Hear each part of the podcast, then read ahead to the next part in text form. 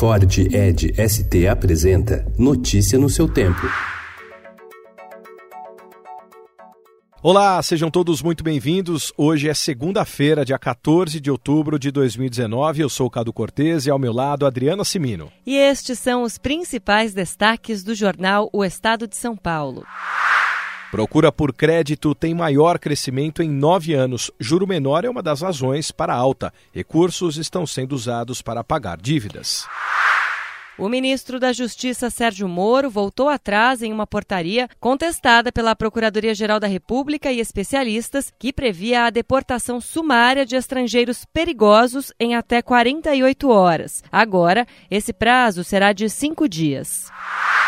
Projeto de lei de Carlos Moisés, governador de Santa Catarina, do PSL, partido do presidente, prevê ICMS menor para agricultores que usarem menos agrotóxicos. A tributação verde vai na contramão de ações recentes do governo federal e provocou críticas de apoiadores bolsonaristas.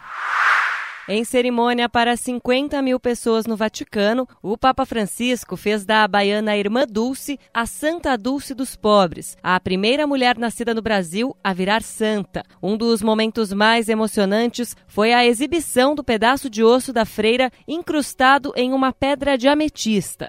Em Salvador, fiéis acompanharam a colocação da auréola na imagem que fica no recém-criado Santuário de Irmã Dulce.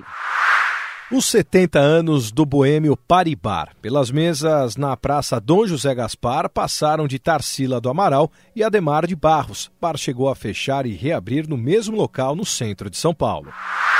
Ouro na ginástica. Arthur Nori conquista o posto de melhor do mundo na barra fixa. E ouro no boxe. Beatriz Ferreira faz campanha impecável e leva título mundial até 60 quilos.